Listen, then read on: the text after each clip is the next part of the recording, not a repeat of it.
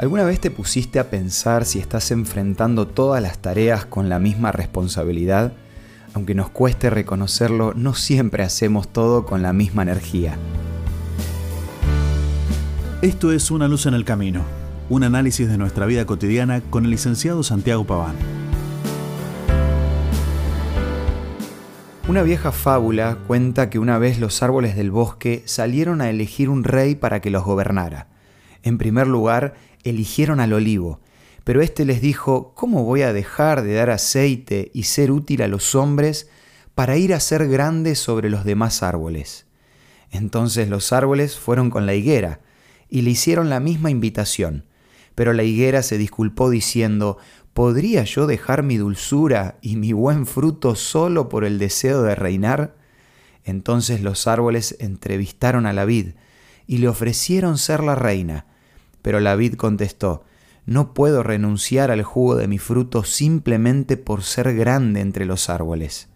Por último, los árboles acudieron a la planta más débil, a la zarza, y le propusieron que ella gobernara. A diferencia del resto, ella aceptó la invitación. Esta fábula me hizo reflexionar en la importancia de servir en el lugar donde nos toque estar, las personas que tienen disposición a servir viven felices haciendo lo mejor de su parte.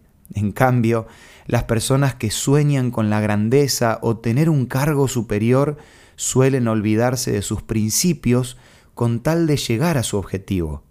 El deseo de crecer o pretender cosas mejores no es malo en sí mismo, pero ¿no debería ser el afán de servir la verdadera motivación de la vida? Sí, se necesita gente capaz para dirigir, pero más se necesita gente dispuesta a servir, con ánimo voluntario, con responsabilidad, guiados por el amor a Dios y al prójimo. A la larga, ese es el espíritu con el que una persona se vuelve grande y vive feliz con lo que hace. Y cuando digo servir, no pienso en grandes acciones, sino en las tareas diarias. Puede ser los trabajos en la casa, las pequeñas tareas de nuestros hijos o también la pesada responsabilidad de un empresario o un dueño de un negocio. Ya lo decía Martin Luther King, si no podés ser un árbol, sé un arbusto, si no podés ser una autopista, sé un sendero, si no podés ser el sol, sé una estrella, sin importar lo que seas, sé siempre tu mejor versión. Trabajando y viviendo con esta actitud mental, Dios va a bendecir nuestra vida y seremos una bendición también para los demás. Para que puedas conocer más acerca de estos temas, te ofrecemos de regalo la revista Evidencias, que podés pedirla de forma gratuita de la siguiente manera.